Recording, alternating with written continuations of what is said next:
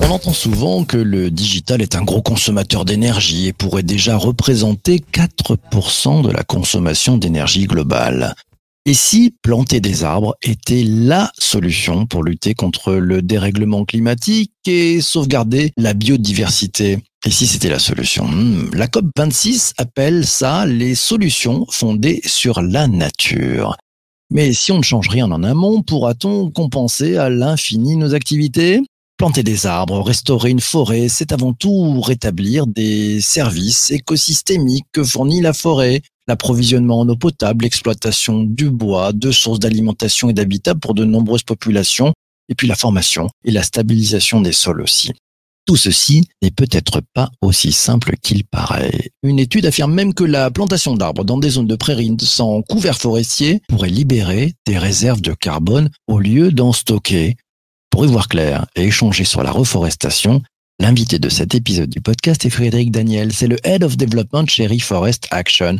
Bonjour Frédéric. Salut, salut, bonjour à tous. Ravi de te retrouver ici ce matin. Euh, j'aimerais jamais qu'on démarre dans le vif du sujet. Quels sont les grands enjeux derrière la reforestation? Oui, il faut, il faut donner du sens à tout ça en fait. Et, le premier constat, c'est qu'on ne sait pas. On ne sait pas. On a l'impression qu'on est tous informés. En réalité, euh, on n'a aucune idée de ce qui se passe en tant que citoyen moyen. On se et, ce, ce qui se passe est invisible. C'est ça la grande difficulté. On va se balader en forêt, on a l'impression que tout va bien, euh, les oiseaux chantent, on voit des, avec un peu de chance des, de beaux mammifères, euh, mais en réalité, euh, ce qui se passe est, est d'une ampleur inégalée, d'une complexité incroyable, et il faut le savoir. quand vous allez en forêt avec des forestiers, ils pleurent, 40% des arbres sont malades. Les arbres qui sont plantés aujourd'hui, en fait, sont des arbres qui ont été plantés au début du siècle. Ils ont leur maturité à 100, 150 ans. Ils sont pas adaptés au climat qu'on a actuellement. La biodiversité est dans une situation catastrophique. Il y a, on a perdu en France 80% de la biomasse des insectes. C'est pas 20, c'est pas 30, c'est 80%. Donc on est dans une situation qui est juste incroyablement complexe, d'une ampleur inimaginable et ça, il faut vraiment s'informer, aller chercher des informations pour comprendre ça. Bon, une fois qu'on a compris qu'effectivement c'était pas si simple que ça, on fait comment pour, pour s'informer, pour comprendre la transformation en cours? Bah, il faut, il faut effectivement euh, aller chercher des, des, ouvrages de vulgarisation, bien comprendre ce qui se passe, mais de toute façon, ce qui se passe est très complexe à une échelle qui nous, qui nous dépasse complètement. Et au milieu de cette complexité, alors on peut par exemple aller chercher des bouquins comme celui euh, La BD qui vient de sortir de Jean Covici, qui est en multiples ruptures parce que les gens se sont jetés dessus. Il faut aller regarder ces éléments-là et bien comprendre et se poser des questions sur ce qu'on fait. Il ne faut pas être dans l'injonction faire ci, faire ça, mais il faut se poser la question de ces impacts. Euh, tout ça est incroyablement complexe. On a quelques certitudes, comme par exemple le fait que la forêt est une véritable clé de voûte à tous les enjeux environnementaux. Ça, c'est une certitude. Euh, c'est une clé de voûte, c'est la, la version la plus aboutie du vivant. Et la forêt, comme tu l'as dit en introduction, en fait, c'est pas juste de la séquestration carbone ou de la photosynthèse, c'est toute la biodiversité qu'on doit absolument reconstruire. C'est tous les cycles de l'eau. les arbres drainent l'eau avec leurs racines vers les nappes phréatiques. Ils renvoient dans l'atmosphère des centaines de litres d'eau tous les jours qui viennent alimenter des nuages. On parle même au-dessus de l'Amazonie de rivières aériennes, c'est assez poétique. Euh, et qui vont permettre d'alimenter en pluie la région. Donc on voit bien que ces forêts sont au cœur de tous les écosystèmes, de tous les cycles, euh, et, et c'est pour ça qu'il y a de très grands mouvements, euh, de grands grands groupes et de grandes entreprises sur des projets de reforestation auxquels nous on participe. Quand on parle d'écosystème, euh, mécaniquement, moi, ce qui me vient tout de suite à l'esprit, c'est de se dire, OK, comment, comment il fonctionne cet écosystème? Quelles sont les, parties prenantes? Quelle est la, la, chaîne de valeur? Tu peux nous expliquer un petit peu tout ça? Alors c'est extrêmement complexe. Euh, on, parle d'abord de bénéfices écosystémiques euh, parce qu'il y a, effectivement cette action sur, sur le carbone, mais pas seulement. Les forêts habitent, abritent 80% de la biodiversité des terres émergées. Donc ça, c'est fondamental. Quand tu es sur des plantations de mangroves, tu as même de la biodiversité marine qui est protégée par les mangroves. Euh, c'est le cycle de l'eau que je viens d'évoquer. C'est la lutte contre l'érosion des sols. Euh, c'est évidemment les activités économiques euh, humaines. Hein. On est à peu près à 400 000 emplois en, France globalement sur, sur toute la filière bois. C'est du bien-être. comment on chiffre, tu vois, en valeur, c'est compliqué. Quand tu vas en forêt, en fait, tu as un impact direct euh, sur tes défenses immunitaires euh, au bout de quelques heures. Tu as un impact sur ton rythme cardiaque. Euh, tout ça, c'est des choses qu'on a un peu oubliées. mais c'est évidemment les enjeux. Donc on est dans une grande phase où la forêt va être au cœur de ce qu'on appelle la grande transformation qui est en cours. On a dix ans pour la faire de toute notre économie, y compris la partie digitale. Donc la grande transformation, eh bien, si tu veux, c'est le sujet euh, comme à la Renaissance au XVIe siècle. Hein, euh, on est massivement engagé aujourd'hui sur euh, le travail sur de nouveaux modèles d'entreprise globalement. On est donc avec un compte à rebours qui a déjà commencé, qui a déjà lancé. justement, tu, parlais du, du digital. C'est le problème et la solution aussi ben oui, c'est ça en fait, et c'est comme beaucoup de choses qu'on fait. Il faut se poser les bonnes questions sur comment on a nos, comment on, travaille sur nos usages en fait. Et il faut surtout pas euh, euh, changer radicalement les choses, sur, sur notamment certains de ces sujets-là. Hein. D'autres, il faut effectivement le charbon, des choses comme ça, se poser vraiment des questions en profondeur. Mais sur sur la partie digitale, en fait, euh, c'est des outils qui vont permettre de d'optimiser l'efficience de tout ce qu'on fait. L'intelligence artificielle va nous permettre de réguler des consommations énergétiques, euh, des usages euh, de produits pour réduire au maximum cette consommation, être euh, être beaucoup plus frugaux. mais en même temps, effectivement, comme tu l'as dit, aujourd'hui le digital, c'est entre 4 et 12% selon les projections de consommation énergétique et des émissions d'équivalent CO2. C'est l'équivalent du transport aérien, tu vois. Et donc ça, ça doit nous faire réfléchir. Ça veut dire, par exemple, quand on est en visio, euh, c'est sympa de mettre sa caméra et se faire des sourires et se rencontrer comme ça. Euh, mais peut-être qu'au milieu de la réunion, si elle dure euh, une heure ou deux, on peut couper la caméra, ce qui permet de réduire de manière drastique en fait l'utilisation des data centers et les émissions équivalentes en CO2. On parlait d'un peu d'intelligence artificielle et de la data. C'est quoi la, force de la data? En quoi ça aide en fait tout, ce, tout cet écosystème? Tu vois, par exemple, nous, on est en train de digitaliser tout notre monitoring euh, de ces grands projets forestiers sur lesquels travaille Reforestation. Et euh, la donnée, l'exploitation de la donnée par de l'IA, par de la blockchain, va nous permettre à très grande échelle, parce que c'est ça qui a de l'impact sur le climat, de pouvoir suivre nos projets forestiers et d'en mesurer ce qu'on appelle les bénéfices, les co-bénéfices. On va être capable de mesurer depuis l'espace avec des images satellites euh, analysées par de l'IA, sur une définition qui est de l'ordre de 30 cm au sol, euh, la taille des arbres qu'on a plantés, leurs essences et mesurer leur séquestration carbone. Donc tu vois, la, technologie euh, est aussi quelque chose qui est un formidable accélérateur de tous ces grands projets, de cette grande transformation dont je te parlais. Euh, donc ça va être au rendez-vous. et du côté des, il y a, des startups dans, dans ces écosystèmes qui se sont développés pour amener des solutions? Oui, absolument. nous, on travaille avec une startup qui s'appelle Canop, qui qui s'est développé euh, sur ces questions d'imagerie euh, satellitaire euh, pour nos projets forestiers.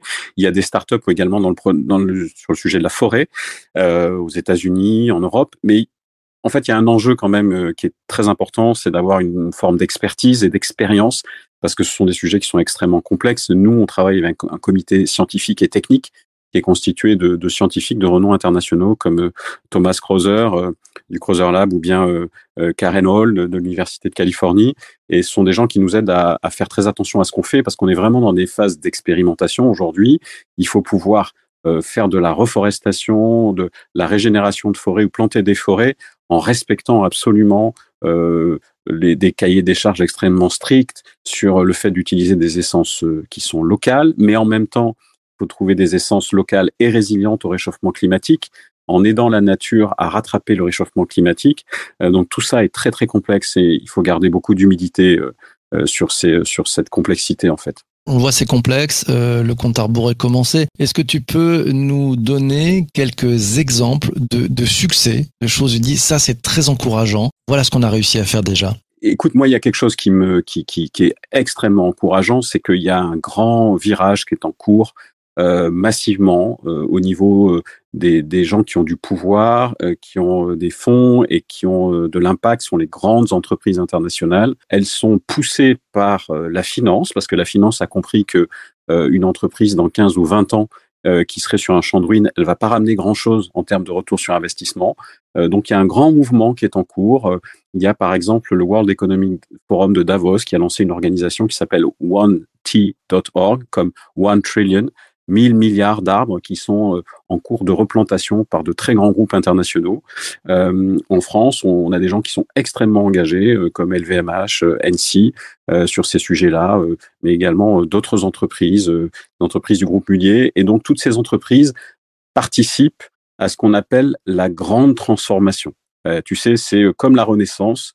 Et nous, on aime bien cette image-là. on peut imaginer que dans quelques décennies, nos petits-enfants nous diront ah, mais toi, papy, toi, mamie, euh, c'est vrai que tu as, travaillé, euh, tu as participé à la grande transformation et qu'est-ce que tu as fait euh, et comment c'était dans ton entreprise? Voilà, c'est ça l'image que moi je veux garder. on peut aussi avoir l'image de la reconstruction comme à l'après-guerre, donc c'est-à-dire un accélérateur d'innovation, de changement. sauf que l'après-guerre, c'était une reconstruction des infrastructures. Là, on doit être engagé dans une reconstruction du vivant. Euh, voilà. Donc tu vois, il y a beaucoup de choses assez euh, en même temps enthousiasmantes, des opportunités, de l'innovation. C'est ça qu'il faut garder en tête et c'est ça sur ce sur quoi il faut qu'on travaille tous. Et ce sur quoi, par exemple, travaille euh, la Convention des entreprises pour le climat dont on fait partie. C'est 150 entreprises qui sont mis une feuille de route de transformation. Donc ça, c'est des succès incroyables. Et, et au niveau de l'entreprise et du monde dans lequel on travaille, nous tous professionnellement. Question de Jean-Emmanuel. Comment changer le milieu, les arbres avec les conditions climatiques qui vont évoluer? On s'y prend comment? Parce que c'est aussi, ça change aussi en, parallèle, quoi. Hein. Exactement. Alors ça, effectivement, c'est très important. Ce qu'il faut avoir en tête, c'est qu'aujourd'hui, quand on se promène dans une forêt, les hêtres, les chênes qui sont là, qui ont 150, euh, 200 euh, ans, bah, ce sont des arbres qui sont, qui ont été plantés euh, au, siècle dernier, avec déjà un climat qui a changé, puisqu'on est à un degré 2 de plus. Donc ces arbres, malheureusement, ne sont pas adaptés au climat environnant. C'est quand même assez dingue. Alors, il y a des choses extrêmement complexes qui se passent dans les arbres. Hein. Il y a parfois euh, certaines espèces, des branches qui ont un ADN qui est différent du tronc. C'est quand même des trucs de dingue. Donc, une capacité d'adaptation qu'on maîtrise pas encore. Mais ce qui est sûr, c'est qu'il faut ramener des espèces résilientes en prenant soin de faire en sorte que ce soit pas des espèces invasives, mais des espèces qui vont effectivement, qui auraient naturellement euh, remonté en fait euh, la géographie et le climat s'installer à ces endroits-là. Une multiplicité des espèces, ça c'est fondamental, euh, parce que si vous ne plantez que une seule espèce d'arbre, ben, dès que cette espèce a un problème avec un ravageur, une maladie ou liée ou pas au réchauffement climatique, ben évidemment c'est une destruction massive. C'est la même chose pour les forêts. Hein. On ne sait pas euh, que par exemple naturellement dans les forêts il y a des espèces qui sont des espèces coupe-feu euh, et qui fait que bah, il y a toujours eu des feux de forêt dans l'histoire euh, euh, de l'humanité de la planète, sauf qu'elles étaient, c'était pas des méga feux parce qu'on était effectivement sur cette diversité d'essences. Tu as même des arbres qui repoussent spécifiquement après le feu, comme l'eucalyptus, dont la, graine en fait reste en, dormance et elle se réveille quand elle est dans un environnement de la température après un feu de forêt, des fumées, et elle sait qu'à ce moment-là, elle doit, elle doit pousser la graine. C'est quand même assez, assez dingue. Question tient de, Lionel, il te demande les moteurs de recherche qui promettent de replanter des arbres, on peut les suivre, ça, ça a du sens il faut vraiment faire très attention euh, à tout ce qu'on nous propose. Euh, moi, je pense qu'il faut essayer de trouver un maximum d'informations, et l'information, elle est quand même énormément disponible en ligne, sur qu'est-ce qu'il y a comme projet derrière, qu'est-ce qui est planté, à quel endroit, euh, pour quel co-bénéfice. Parce qu'on peut très bien planter en masse un arbre, ça n'a pas de sens il faut euh, des il faut vraiment prendre soin euh, à tous les bénéfices écosystémiques qu'on veut aller chercher sur la biodiversité, la diversité des essences. Euh, il faut aussi penser aux bénéfices sociaux. C'est quelque chose auquel on est très attaché nous, parce que si vous êtes sur une zone tropicale en Amérique du Sud, en Afrique, dans un village, il faut que la population locale soit impliquée dans ce projet-là. Il faut qu'elle puisse à un moment donné aussi en tirer un bénéfice avec, par exemple, de l'agroforesterie, parce que sinon, au bout de quelques années, si elle est dans une situation économique désespérée, eh bien, cette population coupera des arbres pour avoir du bois de chauffe ou un revenu. Et évidemment, le projet sera annihilé. Donc, il y a, vraiment, il y a un travail à faire avec soin sur la sélection des projets. Nous, on a des gens, euh, des, des, gens à nous, des représentants sur les cinq continents, euh, qui travaillent sur ces projets pour trouver euh, les meilleurs designs possibles de projets qui portent vraiment tous les bénéfices euh, et tous les espoirs qu'on peut avoir dans ces bénéfices. Un exemple, c'est Anne euh, qui nous donne d'ailleurs une bonne pratique. Hein. Elle nous dit notre entreprise a créé sur son site avec les collaborateurs et les clients fin novembre une mini forêt de 1000 arbres selon la méthode du botaniste japonais Agira Miyawaki avec des espèces locales. Ça, c'est ce type d'initiatives qui, qui sont bonnes à prendre, c'est ça, Frédéric? Oui, absolument, ça c'est super. Les forêts, euh, les micro-forêts urbaines, euh, on en fait évidemment nous aussi. Euh, c'est super, mais il faut il faut qu'on soit clair, ça n'a pas d'impact sur le climat à cette échelle-là. En revanche, c'est super pour la biodiversité, ça ramène des îlots de verdure et, ça ramène la forêt au cœur des, des environnements de travail, sous les fenêtres des salariés, qui peuvent du coup être sensibilisés aux enjeux derrière cette, cette, ce, ce, travail sur le couvert forestier. Il y a évidemment un bénéfice énorme pour la biodiversité locale. Ça va tout de suite ramener des dizaines d'espèces d'oiseaux, peut-être des petits mammifères, euh, nous, on a une microforêt urbaine près de Vincennes avec, euh, je crois, un terrier de renard euh, qui s'est fait là. donc ça, c'est effectivement, ça fait partie de tout le dispositif. Mais après, il faut agir à grande échelle. Si on veut avoir un impact sur le climat, il faut travailler sur des sur des millions d'hectares parce que c'est ça l'enjeu. À la fois des forêts qui sont malades en Europe et on est encore une fois hein, sur un chiffre qui est colossal, 40% hein, des arbres malades en Europe. Euh, donc il y a un enjeu de réparer les forêts européennes et évidemment sur les zones tropicales, c'est le sujet de la déforestation. Euh, on continue à coût de 10 millions d'hectares par an à travers le monde de déforestation. Et là aussi, il faut que tout le monde soit bien informé de l'impact de ces actes d'achat sur cette euh, déforestation importée par l'Europe. Question peut-être plus personnelle. Euh, Laura te demande, elle t'a connu dans un autre univers, comment on passe de l'économie traditionnelle à cet engagement magnifique? Comment tu as fait ce changement? Alors, euh, merci pour la, question, Laura. En fait, ça a été en deux étapes. J'étais effectivement dans les startup tech de l'IA, un peu loin de tous ces sujets-là, même si j'ai une conscience personnelle, je crois, comme beaucoup de gens, mais, sans bien comprendre comment moi je pouvais avoir de la prise sur ces enjeux-là. Et puis j'ai rejoint une autre startup euh, qui elle développait, qui s'appelle Zeriod, qui développait un, un, outil de calcul de bilan carbone sur les environnements informatiques notamment. Et j'ai découvert euh, cet univers. Et puis surtout, euh, chez Reforest Action, en fait, on a énormément de connaissances. On est vraiment dans une démarche de pédagogie avec les entreprises qu'on travaille. On a près de 3000 entreprises clientes. Et donc, il y a énormément de ressources et de connaissances sur Reforest Action qui m'ont permis de découvrir, en fait, les enjeux. Encore une fois, on ne sait pas, en fait. C'est ça qui est, je crois, le pire. Hein alors qu'on est suralimenté d'informations, on ne sait pas. Il faut aller regarder en détail euh, la BD de Jean Covici, euh, euh, après les travaux du GIEC, ça peut être un peu hermétique, mais il y a quand même beaucoup de choses qui sont vulgarisées. Il faut vraiment rentrer dans le détail, se rendre compte de l'immensité et de la complexité des sujets sur lesquels on est. On est dans l'anthropocène, c'est-à-dire que l'homme a changé le climat et son environnement, et donc il y a ce, ce grand travail de transformation de l'économie qui doit le porter. Et je suis ravi d'avoir fait cette transition, évidemment. Bravo, en tout cas, euh, cet épisode du podcast touche malheureusement à sa fin. On va prendre la, toute dernière question. Il y en a encore plein dans, sur LinkedIn. J'encourage à, à, venir y répondre après l'émission. Bien sûr. Euh, c'est la question d'Eric. Il, il, nous dit qu'est-ce qu'on peut faire à notre échelle de citoyen On peut replanter où? Euh, Qui? Comment? Les terrains sont souvent privés. D'ailleurs, on fait quoi? Est-ce qu'il faut demander aux entreprises de s'engager dans la convention dont tu parles? Alors, euh, la convention, elle est, elle est, il y a 150 entreprises qui ont été sélectionnées, euh, dont, la nôtre. Hein, donc, euh, la convention, elle est. Mais, mais vous pouvez surtout aller voir tous les travaux de la convention. Ils sont ouverts au public et, et, et toutes ces feuilles de route de 150 entreprises qui sont en train de s'écrire pour devenir des modèles régénératifs. C'est-à-dire, c'est pas de la RSE à la papa entre guillemets.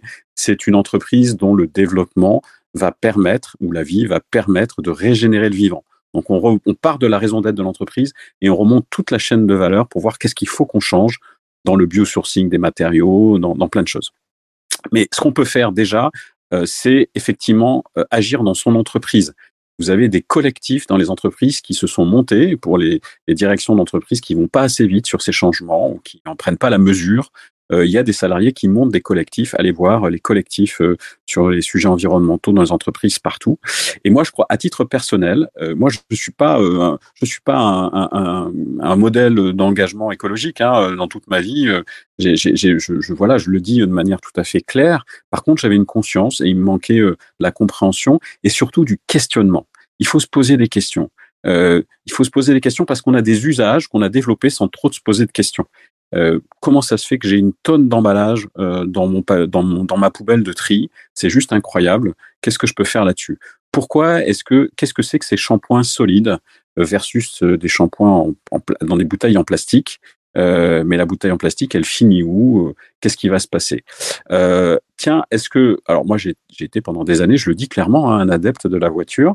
J'ai découvert le vélo par plaisir en fait.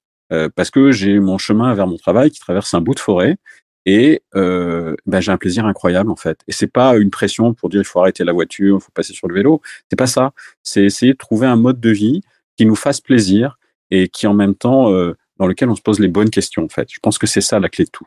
C'est le questionnement. Ça sera magie magique, le questionnement et la recherche du plaisir. Ça sera le mot de la fin. Mille merci à toi, Frédéric, pour ta présence ce matin. C'était vraiment passionnant. Euh, on, cherchera les, différents liens pour aller voir cette convention et puis tout ce dont tu nous as parlé. Euh, merci à toi. Un grand merci aussi à vous toutes et vous tous d'avoir participé à ce direct. Merci aussi à toi d'avoir écouté cet épisode du podcast jusqu'ici. Ça fait du bien au taux de complétion sur les plateformes de balado diffusion. Demain matin, je te donne rendez-vous à 7h30. Un beau sujet faire du digital une force, qu'est-ce que ça change pour soi-même? Oui, l'invité du podcast, c'est quelqu'un de merveilleux, formidable. Elle s'appelle Laurence Darbonnel, elle est directrice marketing digital.